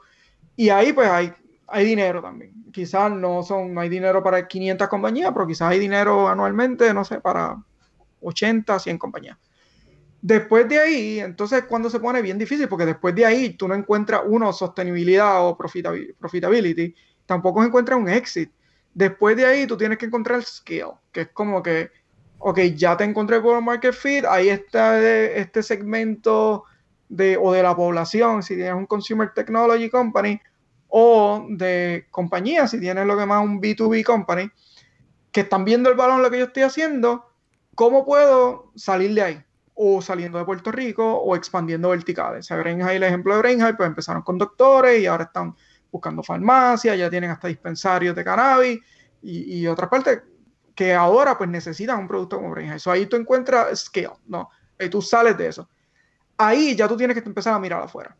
Bien pocas compañías, y quizás pues incluya Brands aquí, Brands eh, hizo un, round de inversión pues donde yo fui parte, una parte pequeña, ahí fue cuando yo entré, pero también entró el grupo o, o, el fondo de inversión de la familia Ferrer Rangel, eh, entró otro inversionista que habían invertido en Brands, pero ya esto fue una, una ronda un poco más grande que se le está dando a una compañía que está encontrando ese scale. O sea, Brands salió de Puerto Rico, hizo ahora sacaron Brands of Guatemala, creo, si no me equivoco. Tienen Brands de Dominican Republic, de México y todo eso, pues ya encontraron ese scale. Pero ahí ahora hay dinero en Puerto Rico quizás para tres, cuatro compañías. Y eso pues no es suficiente. Porque eso tampoco te lleva a ese éxito. O sea, eso te lleva a encontrar ese scale y ese scale tú lo empiezas a manejar de tal manera que tú digas, ok, ¿cómo reduzco costos? ¿Cómo aumento eficiencia y, operaciones para encontrar profitability? Y ahí pues ya tú puedes decir, mira, pues no necesito inversión. O puedes decir, mira, pues quiero llevarlo al próximo nivel, deja o le vendo la compañía o a un, o a un private equity fund o hago un M&A, un merging and acquisition con una compañía más grande o me voy al mercado de valores, como hizo un, Evertech, por ejemplo. Para llegar ahí todavía hay un par de pasos más que no, lo, no sabemos. necesitamos más fondos de inversión más grandes, que necesitamos que los economics de, Puerto Rico funcionen, que la infraestructura esté ahí, que no estemos preocupados todos los días que en el internet se nos caiga, que, que la electricidad no funcione. Eh, necesitamos la infraestructura, no tan solo electricidad e internet, pero la infraestructura física también. So, hay, hay, un montón de cosas que hacen falta, pero para mí, menos de decir como que, ok, ¿cuáles son, cuál es el checklist? Es más de cómo seguimos este grinding, de cómo seguimos, ok, 10 años atrás, 12 años atrás no había parallelism, no había, o sea, Guayacán estaba, ha estado hace mucho tiempo y fueron de los únicos, era un outlier. No habían fondos como, o sea, una familia Ferrer Ángel no se iba a, a, invertir en una compañía de tecnología en Puerto Rico, iban a invertir Eso no pasaba invertí en real estate en Florida o algo así, o sea, todo esto todavía, eh, y para mí es como que, ¿qué hace falta realísticamente? Más personas que estén dispuestas y dispuestas en todos lados y en todas las partes de, de, de, este, de estos eslabones, todos los eslabones, que sigan este grind para entonces seguir, pues que, que, que no haya un brand, que hayan 10 brands, 20 brands, que no hayan 5 brain high, que hayan 50, 100 brain high, y pues eso o sea, requiere tiempo. ¿Qué debe estar haciendo ahora mismo los estudiantes de universidad que están en, la, en el UPR Mayagüez, UPR Río Piedra, Sistema UPR, ¿sabes qué? Interamericana, Politécnica, estudiante que se quedó en Puerto Rico, que cuando, y esto lo digo de una posición de estudiante en Puerto Rico, que muchas veces es como que si mis panas están en Estados Unidos, quizás ellos tienen más opciones y a veces pues quizás eh, pues me vi porque somos la capital del ron, nos gusta janguear y, y nos, gusta estar de party, que es una realidad. Sí, pero... Ahí, ahí, tengo que push back, porque si tú vas a una universidad de Estados Unidos, ¿sabes? En, en, Puerto Rico sí se janguea, se janguea desde los 18 y todo eso, pero, ¿sabes? Universidad, College Town es sinónimo de, de, de partying hard, anyway. So that's, eso no es único de Puerto Rico. Yo creo que eso no, no es una desventaja en Puerto Rico. ¿Qué, ¿Qué, tú les recomendarías? Me, vi cómo entran al ecosistema, si su interés es tecnología, si su interés es lo que sea, quizás con, con empresarismo, desarrollar una compañía. Pues mira, eh, vuelvo a trabajar al, como a este pipeline que te estoy hablando. eh, el principio de este pipeline es todos estos fondos como Pre-18, Guayacán, una parte, y esto yo lo he visto, personas como en Brain por ejemplo, estos ambos Israel y Emma son chamaquitos. Ellos empezaron en la universidad con, con eh, unos programas que se hicieron en administración de empresas y todo eso, pero al fin de, o sea, ellos montaron su negocio sin tener la experiencia de trabajo fuera de, de un internado o un short, short term stint. No era como que ellos tuvieran un montón de experiencia montando compañías. Eh, so, buscando una idea, pensando en como que, ok, ¿qué hace falta? ¿Qué, ¿Qué, es algo que tú puedas pensar que, mira, 100 personas pueden utilizar esto? Y es tan fácil como eso, porque tú piensas que si 100 personas están dispuestas a pagarme 10 pesos al mes, ya eso son mil dólares al mes que tengo, ¿no? Y eso pues no, no suena como mucho, pero te ayuda bien a corto, o sea, mil dólares al mes, más una subvención de pre-18 de 20 mil dólares, ya ahí tú tienes 32 mil pesos al año, que para dos personas, pues, cool, o sea, este, se sostiene, ¿no? O sea, so, es empezar por, por ahí, o sea, búscate estos programas que ya están, leverage them, en las universidades, estoy tratando de pensar cuál era el programa donde fueron Emma Extra, no sé si era IDEA, creo que se llama IDEA. IDEA Platform. IDEA Platform. Busquen esos programas, envuélvense y, empiecen por ahí.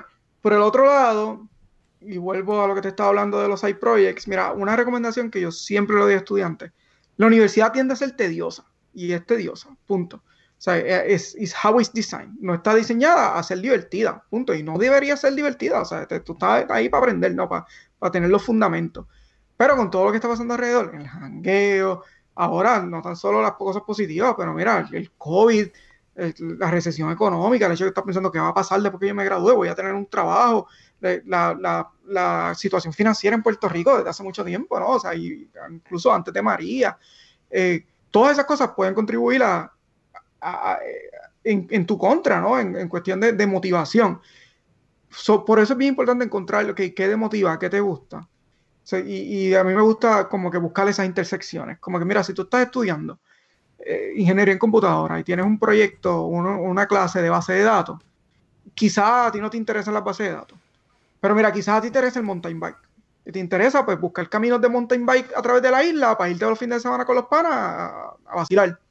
Pues mira, quizás búsquete un proyectito donde tú puedas montar las rutas de mountain bike en la isla utilizando pues el base de datos, lo que estás aprendiendo en las clases.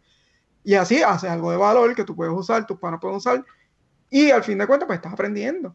Y, yo eso siempre, y de hecho es algo que lo he tratado de expandir ahora cuando soy pues, eh, manager o, gerente que, maneja todas estas, o lidera a todas estas personas que están empezando ahora, saliendo de la escuela también algo que trato de inculcar en ellos es esa curiosidad. Como que, mira, tú no estás aquí haciendo un trabajo.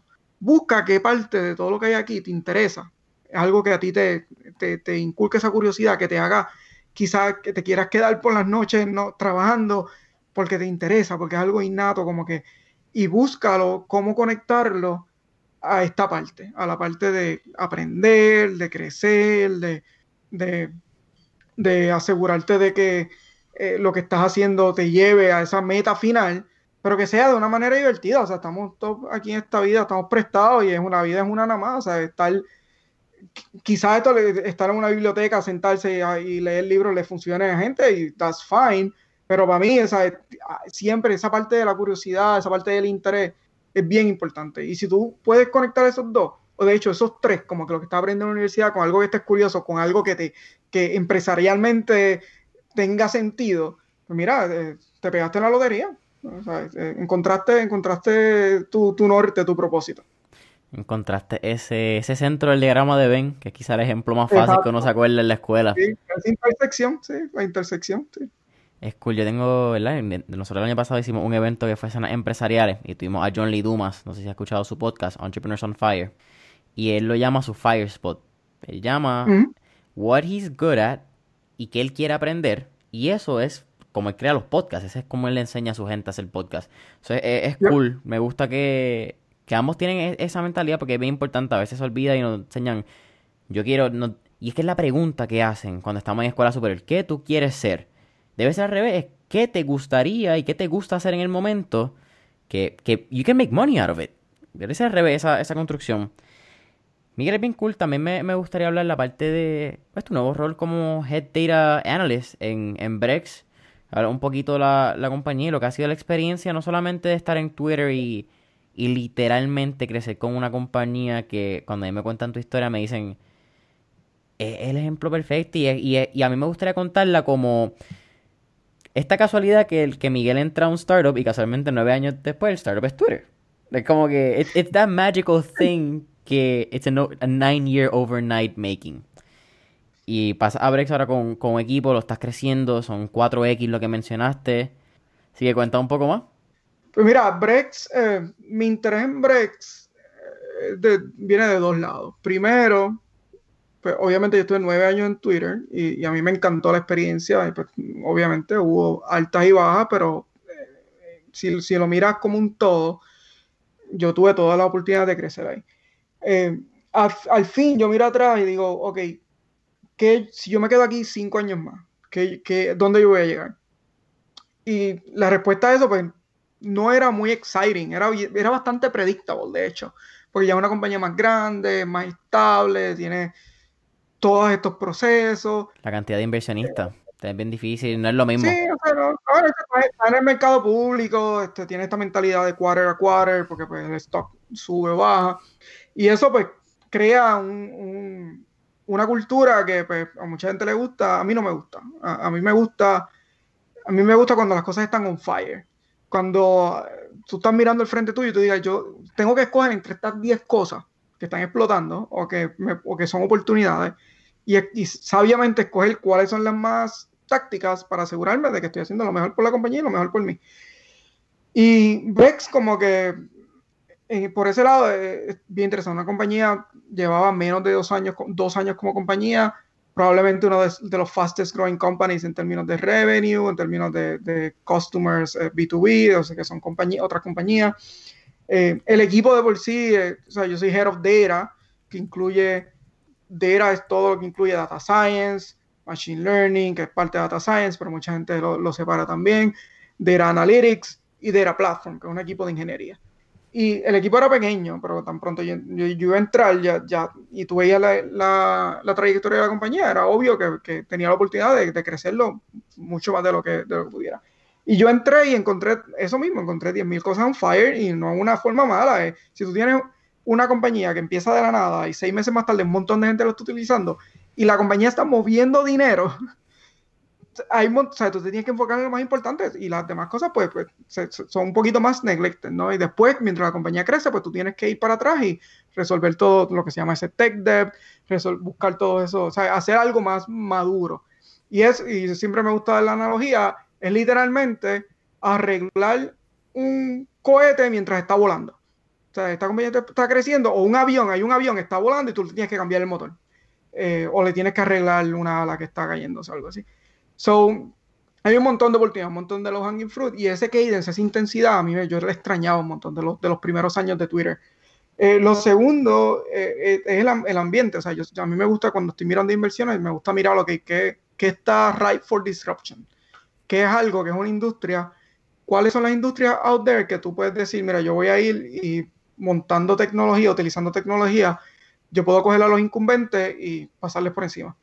Y para mí todo lo que es fintech, no tan solo Brex, pero todo lo que tiene que ver con fintech eh, es eso. Porque si tú miras los bancos, si tú miras fondos de, de o sea, compañías grandes de, de, de, fondos de inversión y todo eso, son bien arcaicos. O sea, te doy un ejemplo, yo estaba hablando con alguien de Stripe y me dice, mira, hay un API, que esto pues es un sistema que tú, que, que tú puedes llamar y recoger datos de ellos. Es una, una, imagínate una computadora que tú puedes escribir un código y te da otra información para atrás. Me dice, esa computadora nada más funciona lunes a viernes de 9 a 5 de un banco. La pagan. Después que se el trabajo, la pagan. Entonces, los sábados y domingos nosotros no podemos hacer nada. ¿Cómo? ¿Pero por qué? Ah, pues porque tienen esta mentalidad de que tienen que haber branches, de que tienen que haber personas yendo al banco, que tienen que... Y eso es como que, ok, we don't live in that world. O sea, todo esto se puede automatizar. Hay tecnología para detectar fraude, hay tecnología para hacer esto mejor. So, siempre estaba mirando como que eso, como que qué puede ser mil veces mejor de lo que es hoy. Y para mí FinTech, pues, era todo eso. Entonces, en Brex, la otra oportunidad que tuve era, mira, es un equipo mucho más pequeño, es 10 veces más pequeño. Pero eh, el rol, de hecho, era más grande. Era como que en Twitter yo era Head of Data Science, solamente Data Science. Aquí tengo Data Science, Ingeniería, Machine Learning Y ahora, de hecho, este, en las próximas semanas, pues me van a dar un rol más grande también, donde me van a incluir todo lo que es platform. So, lo, lo más que, me, que yo vi en Brex antes de entrar, lo más que veo todavía ahora, es esa oportunidad y esa confianza. Es como que, mira, necesitamos a alguien como tú que viene con esta experiencia. O sea, yo no llegué a Twitter con ninguna experiencia. Sea, cuando yo llegué a Twitter, yo llegué lo contrario. Yo tuve que probarme en el internado. Aquí es al revés. Aquí ellos están viendo mi track record y dicen, mira, Miguel no tiene experiencia en fintech, no tiene experiencia en finanzas y ellos están buscando a alguien que tuviera esa experiencia, pero tiene experiencia montando un equipo de una o dos personas y ponerlo de 80, 100 personas alrededor del mundo y, y con todo lo que eso conlleva. Y mira, van ocho meses y eso es lo que hemos hecho de nuevo. Empezamos con ocho personas, el plan era que al final de, año, de este año tuviéramos 35 y eso se veía como que un stretch goal. Ya tenemos mitad de año 32 y eso incluye el medio de COVID, o sea, donde eh, todo se puso más difícil, literalmente. Nosotros hicimos onboarding, que es cuando las personas entran a la compañía, en medio de COVID, mientras toda la compañía estaba trabajando remoto, pues, más de 12 personas, 13 personas, hicimos, contratamos eh, contraté, y lo digo así porque en verdad fue un montón de mi tiempo, managers, líderes que trabajen conmigo para montar esto. O sea, contraté un head, of, un head of Data Science que viene de una compañía como Stitch Fix, que es pública, que tiene un montón de experiencia. Contraté una Head of Data Platform, que de hecho empieza esta semana, que era directora de ingeniería en WeWork. ¿Sabes? No es tan solo las personas que, que he contratado también, son personas, el, el calibre de estas personas, pues he tenido mucho éxito en eso y en parte ha sido pues, porque la compañía me ha dado los tools, me ha dado las herramientas, me ha dicho, mira, go crazy. ¿sabes? Tú traiste tu experiencia, confiamos en ti. Y algo pues yo no, que yo no tuve en Twitter, porque en Twitter, como estaba creciendo en el rol todo el tiempo, todos los roles que me daban eran más grandes de lo que yo podía manejar. Entonces yo estaba siempre a la defensiva, como que, oh my God, tengo que hacer esto bien. Y ahora es como que, mira, mira, no, tú tienes que hacer esto, yo te voy a decir cómo lo vamos a hacer. Y, y es, esa motivación compara, combinado con que la compañía me está dando la oportunidad, me está dando un rol más grande prácticamente cada mes y me está este, dando todas las herramientas que, necesito, pues han hecho que en verdad, estos ocho meses para mí han sido grandísimos, o sea, me han dado un montón de conocimientos del trabajo que estoy haciendo, pero como te dije, como nosotros trabajamos con startups, me ha dado también un montón de conocimiento del mundo de startups que me va a llevar eventualmente o pues a tener mi propia compañía o a simplemente irme a hacer inversiones full time, eh, So, eh, eh, de esa manera es como yo veo Brex como tal, como mi segundo step en esta meta en mi carrera. Y hasta ahora, pues, como de, de nuevo, sabemos dónde está la meta, el camino es diferente. nadie estaba pensando que COVID iba a pasar. Pero sí, seguimos grinding todos los días hasta que lleguemos ahí. Mencionas que, que, que te estuviste hiring recientemente, las 12 personas en tiempos de coronavirus. Y nosotros al principio estábamos hablando de esa primera oportunidad que Google no te dio. Cada vez que tú te sientas en la silla de entrevistador, ¿te trae una memoria de, de, tus tiempos cuando tú estabas sentado buscando quizás la oportunidad de tus sueños? Sí, definitivamente. Y esto ha sido bien difícil, no para mí, pero ha sido bien difícil manejar con otras personas porque usualmente cuando yo entrevisto a alguien, yo miro más allá de la entrevista porque yo sabía que yo tenía lo que te necesitaba para ir a Google. O Google no lo vio, porque tenía un sistema de entrevista pues que estaba roto, punto, que estaba mirando simplemente cosas académicas, anda ser. Pero yo probé, cuando yo fui a Twitter, yo probé con esos nueve años que yo llegué a ser jefe de la Science, que yo debía haber pasado esa entrevista. Que si tú estabas probando por alguien que viniera y te diera el valor en la compañía, yo lo tenía, porque yo tenía la motivación y tenía los conocimientos. Quizás no conocía cómo ser un transverse de un binary tree o whatever, me preguntaron en la entrevista. Pero sí tenía la motivación y los fundamentos pues, para llegar ahí. So, cuando yo estoy entrevistando a gente, usualmente, y de hecho, esta es otra oportunidad que, te, vuelvo a hablar de lo del privilegio. Yo tengo el privilegio de diseñar un sistema de entrevista que sea justo y que mire más allá de lo que compañías típicas miran yo, nosotros no miramos la universidad, nosotros sacamos todo, toda esta información, sacamos todo lo que puede ser bias. Nosotros buscamos activamente candidatos y candidatas de, eh, eh, de on, on, underrepresented background, so, minorías, eh, mujeres y todo lo que está no representado en Silicon Valley y, lo hacemos activamente. Y la razón por la que hago eso es porque yo vi esos struggles en el otro lado. Pero te digo que es difícil porque cuando estoy cuando hacemos una entrevista, y a veces el candidato quizás no pasa todas las entrevistas, yo lo miro y yo digo, mira, esa persona tiene potencial. Y te voy a decir por qué. Y viene su chamaquito, chamaquita, y no estoy hablando necesariamente de Brex en general. Y me dicen, no, pero no vamos a bajar el bar. Like, we're not gonna like lower the bar for this person because they have potential. I'm like, yo no estoy diciendo que vamos a bajar el bar. Mi bar quizás es más alto que el tuyo, pero tú no lo estás viendo. Y, y los ejemplos, las dos personas en, lo que llevo en Brex, que he peleado por ellos, que yo digo, no, no le fue bien, pero yo te voy a decir una cosa, esa persona le, le va a ir bien aquí. La hemos contratado y han hecho muy buen trabajo, porque estamos mirando más allá de lo que es la entrevista. La entrevista te da un día máximo, seis, siete horas de lo que es una persona. O sea, yo tuve que pasar tres meses entrevistándome en Twitter para que ellos vieran que yo podía ser parte de eso. That's not fair. That shouldn't be the way, ¿no? Y es difícil, o sea, lo que tú puedes capturar en 6, 7 horas en una entrevista, pues no va a ser completamente representativo, pero cuando yo miro desde el lado entrevistador, siempre me gusta mirar en el potencial, que es como que esta persona quizás no doesn't, feel, doesn't fit the mold, o sea, no, quizás no tiene todas las características que estamos buscando, pero quizás si le damos la oportunidad, esa persona va a venir y va a cambiar la compañía. Y, eso siempre lo tengo, lo tengo en mente. Sí, al final siempre hacemos tres preguntas, pero quiero, quiero recalcar algo que mencionaste aquí. Y es que Google no vio tu valor, pero tú lo sabías, tú sabías tu valor. Y eso yo creo que es algo bien importante en, la visualización. En el hecho de que know your value, and know that, conoce dónde tú estás y quién tú eres y dónde vas a estar. Quizás la gente no lo nota en el momento, pero tú sabías que Miguel Río iba a ser fucking Miguel Río. Sí, eh, bueno. es, una combinación, es un, en verdad pues, un poquito más complicado que eso. Obviamente siempre está el optimismo, siempre está el, security, ¿no? Y todo eso. Y, pero siempre también está, cuando tú miras siempre está el impostor syndrome. Y esto es algo que personas como nosotros que venimos de, de un lugar donde, pues, incluso cualquier persona en Puerto Rico que viene de un lugar donde pues, no todo el mundo have their eyes on mira, tú llegas a un lugar nuevo, yo me acuerdo de ese primer día en Twitter y yo estaba como que, oh my God, I'm gonna fail. Eh, pero sí, eh, para mí, o sea, 10 años más tarde, obviamente es fácil. Hindsight es 2020, tú puedes mirar para atrás y decir lo que uno quiera, pero cuando yo miro en las oportunidades que yo tuve, las oportunidades que tengo, lo más que me ha ayudado, y vuelvo a esa, esa palabra, táctico, ¿no? Ser táctico. Como que aquí, ¿qué tú quieres hacer? Que tú quieres llegar a X. En vez de como que simplemente empujar ciegamente hasta llegar ahí, ¿cómo tú puedes hacer, tener esos wins que te lleven más y más cerca? ¿Cuáles son las personas que tienes que conocer? ¿Cuáles son los recursos que necesitas? Eh, ¿Cuáles son las puertas que se te tienen que abrir que no necesariamente estén abiertas? Y es como que ser bien táctico. Y para mí eso es bien importante. O sea, yo no, yo no planifico a largo plazo. O sea, si yo, planificara mi vida cuando yo estaba en el colegio y decía, en cinco años yo quiero estar en Twitter. No pasaba porque Twitter no existía.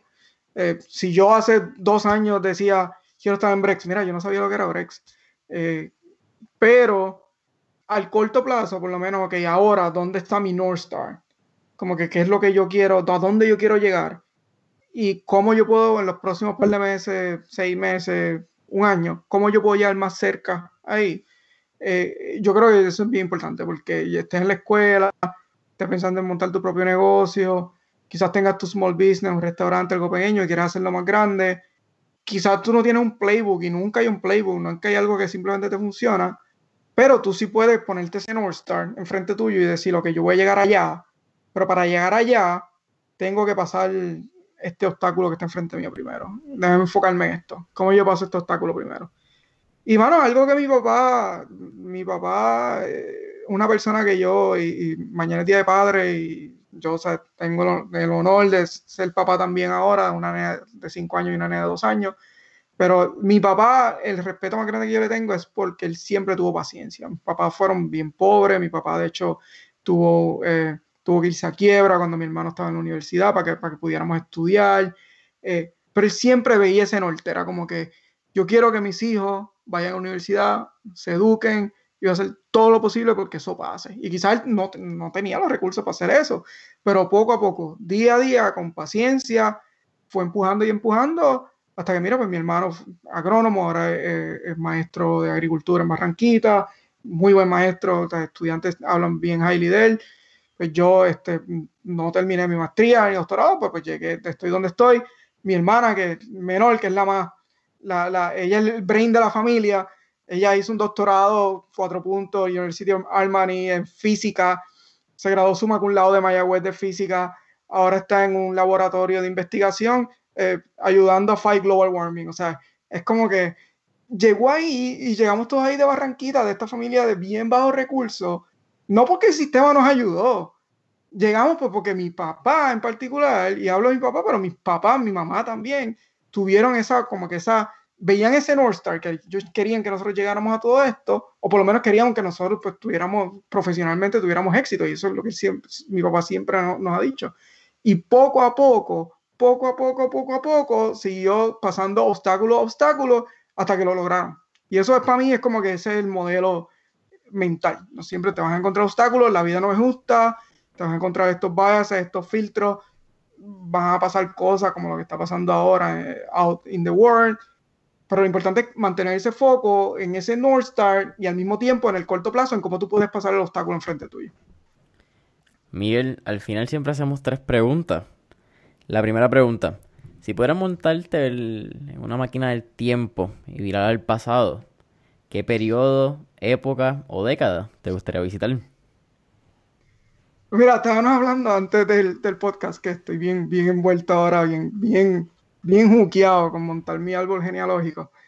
Y, y bueno, algo que encontré es que esta falacia de que somos las tres razas y nos mezclamos y todo eso. Es que en verdad pues no, era así, o sea, siempre Puerto Rico pues siempre ha habido racismo y, la realidad pues que los españoles llegaron aquí y, hicieron genocidio de, los taínos, trajeron la esclavitud para, la parte azucarera y todo eso. Y montando mi árbol genealógico pues encontré uno de mis, uno de mis, eh, creo que es como que mi sexto abuelo o algo así, que apareció en un libro de autismo que no era para gente blanca. O sea, ese tiempo, en los 1700, en Toalta, lo separaban hasta en el libro de autismo, decían, este es el libro de autismo de los blancos y este es el libro de autismo de lo que llamaban pardos y mulatos, y eso incluía esclavitud. Eh, de nuevo, o sea, larga, larga respuesta, pero quisiera llegar a, esa, a esa etapa, a los 1700 en Puerto Rico, y y ver cómo de verdad era, porque yo creo que nosotros nos hemos escondido un montón de cosas. O sea, nos, hicieron esta historia, o sea, el himno, y nos hablan de Cristóbal Colón y cuán bellas eran las playas, de verdad él dijo eso, o sea, es como que quisiera llegar a, a, esa, a, ese, a ese periodo, y es más curiosidad quizás ahora mismo, si me preguntas en un par de semanas, quizás eso no sé lo que me importe, pero eh, todo, todo esto y, todo lo que se está viviendo out there con el, con el movimiento de Black Lives Matter y todo eso, nos ha enseñado que la historia, pues, simplemente nos la han contado de una manera que quizás no fue así. Y a mí me gustaría que pudiéramos todos tener la oportunidad de tener una vista objetiva de cómo de verdad eh, se escribió la historia. Y, y, volviendo a Puerto Rico, por, porque somos de Puerto Rico, porque me siento bien passionate de, Puerto Rico, quisiera ver cómo de verdad Puerto Rico llegó a estar como está hoy desde hace cientos de años. Eh, por entrar en una, en una tangente ahí, es, bien loco, porque tú mencionas, y es verdad, history, his story. Es, la historia contada desde el punto de vista, por obvias las razones, del que gana la batalla, del que gana la guerra, del que conquista. Porque el que pierde no tiene la oportunidad de contarlo. y, y si la tiene, yo creo que ahora la estamos viendo un poco más eh, democratizada a través de Twitter, a través de las redes sociales, que es lo que vimos en, pues básicamente lo del Black Lives Matter. Ha sido una democratización de, de eso, lo que, de esa historia que se está viendo. Wikipedia, Wikipedia, mira Wikipedia. ¿Quién escribía las enciclopedias? Grupo bien pequeño de personas y escribía pues lo que, y ese era el conocimiento, o sea, yo me acuerdo mi, mi, mi familia, no, mi familia, pero mis vecinos tenían estas enciclopedias que eran grandísimas. Y, Después estaba en carta, que era online, pero ahora pues Wikipedia ha democratizado todo eso y la gente habla, no lo usan como fuente y todo eso, pero en realidad, o sea, crea una manera más colaborativa donde muchos puntos de vista pues se pueden encontrar y, decir la historia. eso, el Internet, el Internet no existía hace 50, hace 60 años, o sea, esto es algo bien nuevo, o sea, quizás nosotros no, estamos todavía en los, en los comienzos de toda esta época donde lo que es información, tanto escribir la información, pero también accesar la información se ha democratizado para toda la humanidad. O sea, y, eh, esto es nuevo, bien reciente. Y, y si me hacen la pregunta del otro lado, como que a dónde quisiera en el futuro, quisiera viajar, no sé, 100, 200, 500 años y ver cómo todo este movimiento de democratizar la información, tanto el acceso como escribir y, voice your opinion, cómo, cómo, todo esto termina, porque hemos visto cosas buenas, pero también hemos visto cosas malas, ¿no? Este, todo lo que es el misinformation online y todo eso, no, no viene color de rosa, pero pero sí, eh, eh, todo, todo lo que tiene que ver con, el acceso y escribir la información historia es bien interesante. Sí, mira, yo estaba... Y esto solo, son muy pocas las veces, yo creo que nunca pensé que iba a mencionar esto en un podcast. Un amigo, Shaura Andrés, si algún día escucha este episodio, que me menciona lo que es la biblioteca de Alexandria, esta biblioteca en Egipto que se quemó hace cientos de años, miles de años, donde se piensa que la mitad del avance de la humanidad se perdió en cuando se quemó. Y estamos en un momento donde gracias al Internet y gracias a este acceso a información, estas cosas no necesariamente tienen que suceder. Y esto es hace miles de años. Vámonos al que 1940, 50, 30, 40 en Alemania, donde Hitler quemó muchos libros históricos porque eran por judíos. So, hay, hay mucha de la parte del acceso. Eh, Creo que Puerto Rico es fascinante esa época de los 1700, 1800, encontrar la hacienda antes de que llegara el americano, porque eso es lo que pasa. Nos cuentan Cristóbal Colón, mata a nuestros indios y 300 años de skip y fast forward, llegaron los americanos aquí. No, de hecho, no nos dicen ni que mataron a los indios, nos dicen que se mezclaron y, tú sabes, fueron felices para siempre. O sea, eh, sí, eh, eh y bien interesante. y, otro, y, otro, detalle ahí, o sea, estaba hablando de que, pues, la quema de libros y todo. Estaba leyendo estos libros de bautismo, que son los récords más importantes si tú quieres seguir trazando tu familia. Muchos de ellos, los sacerdotes, los, la iglesia católica manejaba todo esto. Y muchos de ellos, tú buscas online y dices, no, pero este tomo se, se perdió. Ah, porque, pues porque el párroco pensó que era un libro viejo y lo votó. Votaron la historia, la, poder trazar tus abuelos. Tu, pero no, ¿sabes? Eso no, se veía porque tú no, necesariamente piensas cuál es el valor de esto en 100, 200 años, ¿no? Sí, no, es, genial. Miguel, la segunda pregunta. Tenemos un playlist en Spotify que se llama Mentores en Playlist, donde tenemos todas las canciones que motivan a nuestros empresarios entrevistados. Así que estoy viendo aquí la cara en el video, que verdad está solamente en audio. Pregunto, ¿qué canción motiva a Miguel Ríos, quizás antes de salir a correr, Vi ahorita creo que tiene una pelotón, ¿verdad? Por ahí. Sí, sí, sí. La pelotón está, está bien nítida. Sí, sí. Eh, mano, estamos bien de Bad Bunny.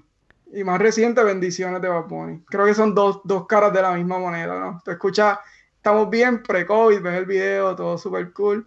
Escuchas bendiciones, donde tú sabes, te dice que extraña a su mamá y que le manda bendiciones a todo el mundo, que todo va a estar bien. Es como que, mira, estamos bien y ahora te dice, ya lo se jodió todo pero vamos a estar bien.